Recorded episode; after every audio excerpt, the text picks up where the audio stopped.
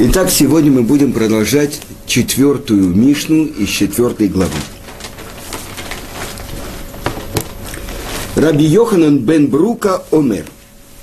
Раби Йоханан бен Брука говорил, Коль амехалель шем шамаем бесетер, нифраимимено бегалуй. Каждый, который охуляет имя небес тайно, взыскивают с него открыто.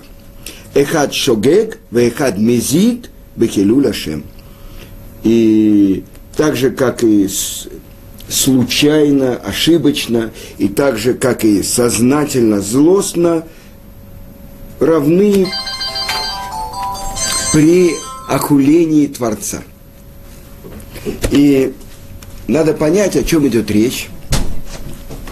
И что добавляет Раби Йоханан бен Брука тому, что мы учили раньше. А раньше мы учили про то, что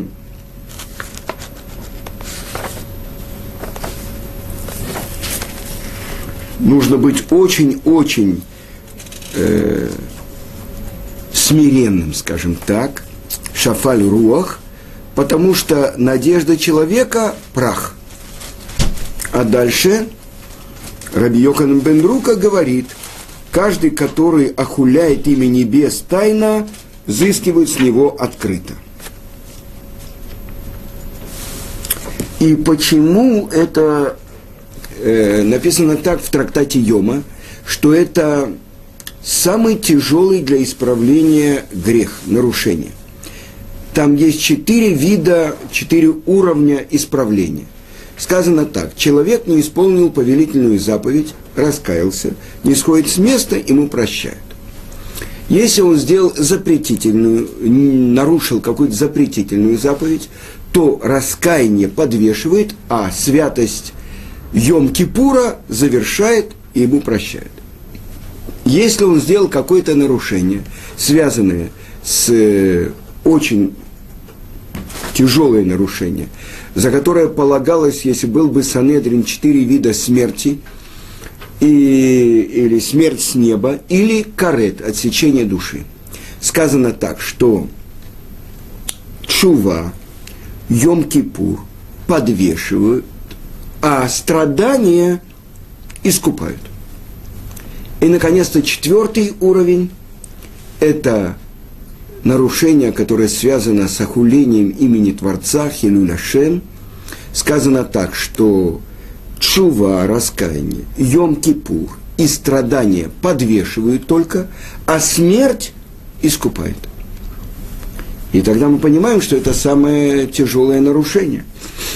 И э, первые комментаторы, они искали ответ. Может быть, есть какое-то исправление. Но с чем это связано такое, э, такая строгость э, наказания за это преступление? И вообще, что такое э, хилюляшем? Объясняют комментаторы, э, это объясняет комментатор на Талмуд э, Миири, и он говорит, хилюль – это связано со словом халуль, пустой. То есть как бы выгоняет он присутствие Творца из мира, делает мир пустым. Другие комментаторы говорят так, что как будто делают глаз Творца незрячим. То есть как будто можно делать... Э,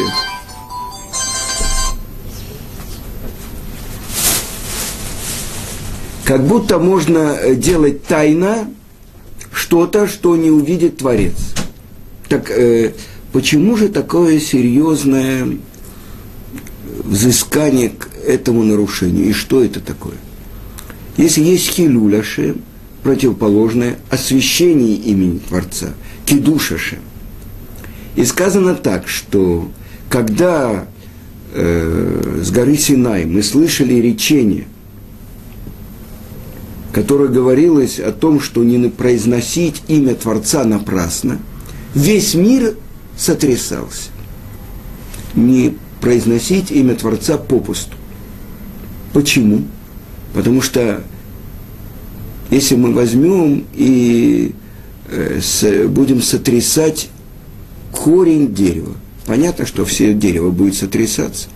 Если то, чем Творец творил этот мир, он творил это своими именами, то есть особенным именем, которое называется нашими мудрецами сущностным именем. Это четырехбуквенное имя Творца Авая. Так вот, когда охуляется имя Творца, здесь сказано э, имя небес, тайна.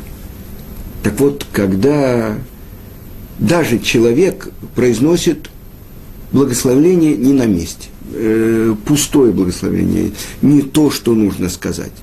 Установили мудрецы, после этого он должен сказать «Барук шем квод малкуто леулам эд», чтобы слава Творца была, благослов... была благословена во веки веков. Этим, что он исправляет, то, что произнесено имя Творца попусту, а ведь это имя Творца, которым творился весь мир. Сказано в молитве, он сказал и стало. Так мы понимаем, что это имеет отношение к тому корню того, что мы получили у горы Синай.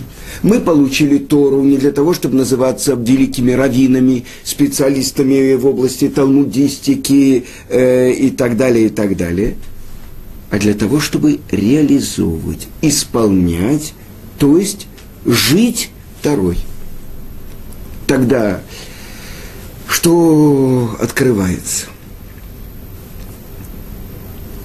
охуление имени Творца, охуление небес, тайна. Взыскивают с него открыто. И о чем идет речь? Например, написано в Талмуде, говорит один мудрец, это Раби Йоханан, если я пройду четыре шага без твилин и без слов Тары, это будет охуление имени Творца. Потому что знает, Раби Йоханан, он составил Иерусалимский Талмуд. Он был э, учеником э, Раби Иуды, Анаси, который составил со всеми мудрецами своего поколения шесть разделов Мишнайот. Составил, э, есть те, которые говорят, что записал, то, что на протяжении тысячи лет нам было запрещено записывать устную Тору. Но это было после разрушения храма, было, было опасение, что Тора может забыться – так вот, Раби Йоханан, он говорит, что если я пройду четыре шага без тфилин и без слов Торы, это охуление имени Творца. Другой мудрец говорит, если я приду в магазин к мяснику и сразу ему не заплачу, это будет охуление имени Творца. Как он делал, если было два э, компаньона в магазине, он платил одному половину, говорит, а вторую половину я заплачу другому. Чтобы не сказали, вот это большой еврейский мудрец, а он э, не заплатил, или он э, не доплатил. Чем, с чем связан Хилюль Ашем, охуление имени Творца? С уровнем человека. Чем больше человек, чем более уважаемый человек, так если он спотыкается, тем больше будет охуление имени Творца. Э, приводит такой пример. Идет такой человек важный, ну, скажем, министр с портфелем, в галстуке такой идет. И вдруг он падает, э, шкурка банана и так далее. Даже его подчиненные все засмеются. Почему? Он важный человек, да, он идет, осознавая свою важность, да, и вдруг эта важность тут же э, э, как бы раз, раз, распалась. Что значит? Неожиданный ход. Он растянулся носом, э, это, вот это как бы надутый пузырь, вы выпустили воздух, все смеются. Это ход, неожиданный э, вариант. А теперь возьмем еврейского мудреца. Если, мы уже говорили, человек учит Тору и исполняет ее, что говорят творения, счастлив отец, который породил этого человека, счастлив учитель, который обучал его Торе. Если же человек говорит одно, а делает другое, то что говорят творения? Проклят его отец, который его породил, проклят тот раб, который его обучал Торе. Если он живет, то есть не исполняет Тору, понимаете, происходит тогда хилю лашем. Ведь слово Творца, оно породило весь мир. То есть, сказано впрямую э, Шма Исраэль, и обучай своих сыновей. Объясняют наши мудрецы, обуч... кто такие сыновья? Это ученики. Значит, есть одно порождение, это сыновья. Биологические сыновья. Другое порождение, словами Торы порождают кого? Сыновей. Кто это? Ученики. То есть Тора производит что? Она порождает. И вдруг что мы видим? Тора, она только на языке, только на губах, и она не реализуется в жизни. Значит, это не Тора, это что-то другое. Как процесс передачи Торы. То, что я получил от своего учителя, я должен передать дальше. Это сказано, это передача Торы. Моше получил Тору с горы Синай и передал Иешуа, Иешуа старейшинам, старейшинам пророкам и так далее. Так передается лильмот велеламет. Учить и обучать. Учить, обучать и исполнять. Это правильная передача Торы. А если Тора оказывается только математикой или философией, что философ говорит? Это я в академии философ, а здесь в жизни я могу себя вести как последняя скотина. Может ли такой сказать себе Рав? Я вот дал урок, я вон там, а сейчас я... Тогда это можно вставить палец между тем, что он говорит, и тем, что он делает. Я вам открою тайну, что когда 31 год тому назад я летел в Израиль, я просил, чтобы мне послали учителя – который думает, говорит и делает, и это абсолютно идентично. Потому что в России все было наоборот. Думали одно, говорили другое, а делали третье. Так ведь? Вот. И, и слава Богу, я получил большой подарок в жизни. Я получил встречу с моим учителем Равином Равицкаком Зильбером. Но вернемся к словам нашей Мишны. Итак, тот, кто охваляет имя э, небес, имя Творца, тайно взыскивают с него открыто. Почему открыто? Потому что скажут, вот смотрите, какой праведник, как он вообще учил только Тору, делал добрые дела, и вдруг ему на голову упал кирпич. Да? Что такое? На него сыпятся непрерывные беды. А, открывается то, что он делает, тайно, и тогда оказывается то, что с ним происходит, нету в этом хилю Лашем. Почему? Потому что то, что с ним происходит, ему полагается. Приводит такой пример, э, я не знал, э, э, может, многие тоже не знали, внук Рамбама, он написал э, такой э, комментарий, называется «Мидраш Давид». И он приводит такой пример. Э, один человек в общественный пост, я не знаю, 9 ава или Йом-Кипур, он решил себе немножко перекусить, никто не видит – да? И что произошло? Он взял питу, э, начал есть, не больной. Если больной, то он так же, как воля Творца заключена в том, чтобы поститься в Йом-Кипур, воля Творца есть в Йом-Кипур. И вы знаете историю про Рависроля Салантера, когда была эпидемия холеры в Литве, что он сделал? О, что он сделал? До того, как начали молиться мусов, он вышел на биму, достал печенье и перед всеми сказал «Боре мине мизонот» ам, и откусил. Это был шок там, потому что он постановил, что это есть угроза для жизни, эпидемия холеры, ослабленный человек. И это то, что он сделал. Он постановил, что надо есть размеры, чтобы это было меньше ну, есть определенные размеры, сколько можно пить, сколько можно есть, но это он сделал публично перед всеми. Потому что кто-то говорил, холера холерой, а я это, как всегда я постился, так я и буду поститься. Значит, в этом выражена воля Творца есть в Йом-Кипур тому, кто обязан. Но этот человек явно не был обязан, он решил это посмеяться над всем. И что произошло? И обрушился на него дом – когда э, рас, это то, что объясняет внук Рамбама, э, Мидраш Довид. И когда раскопали дом, увидели о, пита у него во рту, сразу... Но это, конечно, явно показатель того, что сделал человек и то, что он получил. Пример другой приводит, это комментатор Кнессет Исраэль. Был такой великий э, каббалист и великий Пайтан, то есть составитель э, известного всем то, что мы поем в субботу Леха Доди. Да? Ее составил Равшломо Аль-Кабец. И приводится история, что араб один, злодей, его убил. И закопал его под инжирным деревом. И вдруг начало происходить странные вещи. Это инжирное дерево э, за много времени до того, как должно наступает пора созревания инжира, давало плоды, причем такие плоды, что все покупали у него и так далее. И услышал об этом царь. Я не знаю, наверное, Го это царь. И он начал допытываться, что такое, что у тебя с этим инжирным деревом. Он говорит, ничего, ничего. В общем, начали его бить, пытать, и он признался, что он убил еврейского мудреца и закопал под этим деревом. И тогда царь приказал убить этого араба. Это то, что мы говорим, то, что делается тайно, это оно открывается. Теперь, совершенно непонятно, а, вот это э, важная вещь, который я хотел объяснить.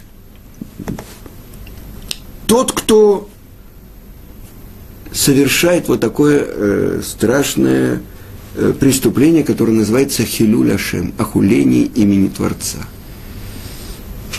Так э, мы сказали то, что написано впрямую в Талмуде. Есть Рабейну Йона, который говорит так, что тот, кто делал хилюль Ашем, даже, ну то есть в каждом нарушений есть хилюль Ашем. Но чем больше человек, тем больше нарушений. Две вещи. То есть он бунтует против царя, нарушая его волю. Это одно. Второе, то, что он охуляет его имя, когда он делает это. Чем это больше людей знают, тем больше хилюль Ашем. Понимаете? Так вот, какое исправление? Объясняет Рабейну Йона, что тот, кто сделал хилюль Ашем – перед э, многими, он должен делать кидуш Ашем перед многими, освящать имя Творца. Э, я вспоминаю, как Равицкак Зильбер рассказывал, что он давал уроки для алимов, и вместе с ним давал уроки один человек, который в свое время был э, руководителем коммунистической партии Израиля агент э, э, Москвы, Москвы, не Масада, да, и когда начались там какие-то гонения на коммунистическую партию, что он сделал? Уехал в Москву. И что с ним сделали, как вы понимаете, 30-е годы? Он попал в школу коммунизма. Знаете, куда? На, в лагеря. И просидев в лагере, Равицкак любит шутить. В Мишне написано, э, что для того, чтобы человеку умудриться, он должен э, сидеть. Что значит сидеть в Ешиве, да? А он говорит, надо посидеть. Что значит в Советском Союзе в лагере надо посидеть. И он действительно там, он сделал чуву, и уже когда его выпустили, когда он вернулся в Израиль, он был человеком в кипе. И вот он как раз э, говорил так хорошо, он рассказывал, посидел. То есть, что он был охуление имени Творца, что он сделал исправление освящение имени Творца. Но есть еще, есть такая книга известная Пеле Йоэц. И вот Пеле Йоэц, он советует, что человеку делать, которого есть нарушение Хилуляшем. Он говорит так, что когда человек произносит Шма Исраэль, что он должен иметь в виду, если он хочет исправить это? Он должен иметь в виду, что он готов, что в этот момент даже забрали его душу. То есть тот, кто готов в этот момент, когда он произносит Шма Исраиль, даже быть готовым отдать жизнь за Творца, этим происходит исправление. С другой стороны, у нас есть э, э, молитва на Филат Апаем, когда мы опускаем руку и говорим один псалом царя Давида. И в этот момент нужно быть готовым отдать жизнь. Теперь, это мы сказали про рамки которые, то, что написано в Талмуде, то, что мы процитировали, четыре вида исправления. Как, за какое нарушение, как исправляется. Теперь, в книге Мешаха Хохма, Мешах Хохма, в главе Елах, он говорит так. Это нормальные рамки мира, э, как э, меры пути исправления. Но есть один момент, когда Творец судит только сам, без э, каких бы то ни было посредников и так далее. Это происходит в пятую молитву Йом-Кипура в Неилу. Неила. Когда это цель всех 40 дней, 30 дней месяца Илюль и 10 дней раскаяния. Это завершающая молитва перед закрытием ворот. Наила – закрытие.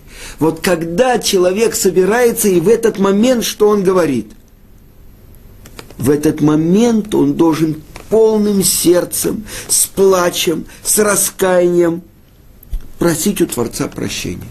И в этот момент, когда Творец судит один, он может это сделать. И мы уже здесь цитировали и говорили про то, что написано про... Сказал Раби Йоханан. Каждый, который говорит, что не принимают раскаяние царя Минаше, он закрывает ворота перед теми, кто хотят раскаяться.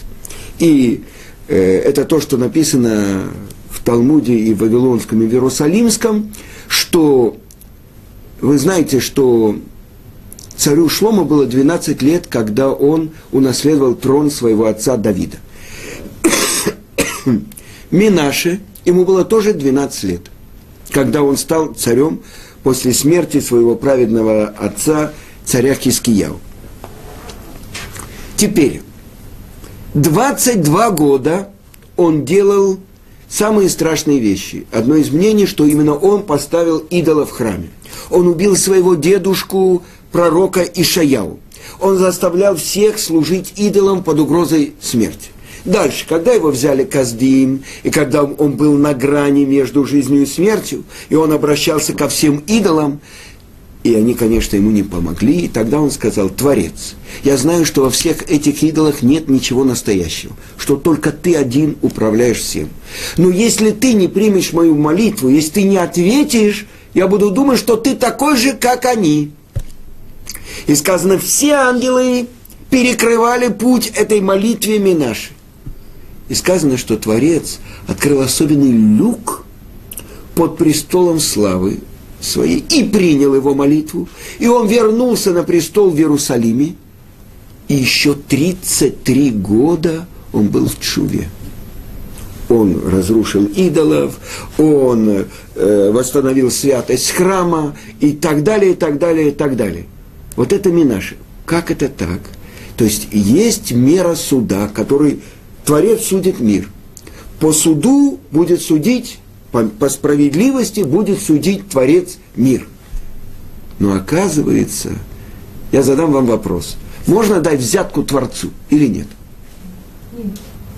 Нет, замечательно. Оказывается, что можно. И это то, что Творец, и это то, что я слышал от Гаона Равмойши Шапира Шлита. Что говорится? То, что Творец, сказано – Ашем роце бечува, который хочет раскаяния. Да? И тогда оказывается, так написано в Иерусалимском Талмуде. И говорит Творец, сыновья мои, делайте чуву, раскаивайтесь. И это будет как взятка. Сейчас, в этом мире, пока ворота открыты. В будущем мире будет только суд – никакой возможности там дать взятку нет. Так что это такое? Взятка – это то, что я могу сделать. Как это можно понять? Ведь э, задается вопрос, что Творец нуждается в жертвоприношениях? От кого мы берем? От Него и даем Ему. Так это Ему нужно или это нужно нам? Так это он говорит, вам нужно. То есть мы даем Ему славу сказано, что все то, что сотворил Творец, не сотворил ни для чего другого, кроме как, что проявилась его слава. Так что это такое? Мы даем ему славу, единственный, кто может дать славу Творцу, это человек. Потому что он может сделать наоборот. Хилюль Ашем, окуление имени Творца. С другой стороны, прославление Творца. Но что это такое? Но ведь это все от Творца. Так вот, это единственное, что говорит Творец. Вы можете дать мне взятку. Через что? Тем, что вы раскаетесь. Раскаяние. Что это такое? Тышува. Возвращение. То есть Творец сотворил мир, все от Него. И Творец хочет, чтобы мир вернулся к Нему. В руках кого? Отдалиться от Творца, уйти на противоположную сторону, вытолкнуть Творца из своего мира полностью. Это в руках человека, потому что у него есть свобода выбора. Но когда он возвращается, даже в чем-то, вот в этом он, что отменяется справедливость, суд Творца. Сказано так, что есть один человек, сдует пылинку с Рава, Рав не имеет права его судить. Почему? Он ему сделал какое-то добро. Все. Он уже не может быть судьей, они уже единое целое. В этом заключена взятка. Если он сделал ему что-то хорошее, он уже называется асир, то да, он ему благодарен, он не может его судить. Да? Тогда что делает Творец? Как бы не отменяется суд, то есть не перешагивается, просто его нету. Мы становимся единым целым. Когда человек раскаивается, он тогда возвращается к тому, что Творец, ради чего Творец сотворил мир. Потому что Творец хочет, чтобы весь мир вернулся к нему. То есть, чтобы человек вернулся к нему. Вы понимаете? Упоминается это слово взятка? Да, да, да. Упоминается да, да, да, это впрямую, слово? впрямую, да. Шохот, шохот. Это делайте. А теперь то, что я хочу поделиться с вами, то, что я слышал от Гавона Рамыш Шапира. Есть, э, был великий э, каббалист, э, есть книги его Рашаш. И Ешива его больших каббалистов в Иерусалиме называлась Бейткель.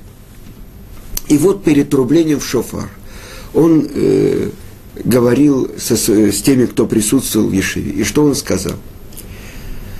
Постарайтесь раскаиваться даже в маленьком нарушении, которое вы делали. И тогда что происходит? Тогда вы будете называться Бали Чува. И тогда вы оправдаете не только себя, но и весь мир. Раскаяться хотя бы в маленькой вещи. Вы понимаете? И тогда что происходит? Это то, ради чего Творец сотворил мир. У меня есть доказательство. Это то, что я нашел, где впервые в Торе упоминается это четырехбуквенное имя Творца, только оно, без Ашем Элоким, без имени Элоким, это судья, то, что написано в Шулханарухе, Такив, Обаль Яколет, Обаль Кола, Кохот Кулам – могучий, обладающий возможностями, являющийся источником всех сил. Суд, Элоким, да, силы все. Авая, четырехбуквенное имя Творца, это имя милосердия. Да? Когда сотворен человек, там сказано Авая Элоким, Ашем Элоким, вместе два имени. А где упоминается впервые в Торе только одно это имя милосердия? Я нашел это, это там, где Творец открывается кому? Каину.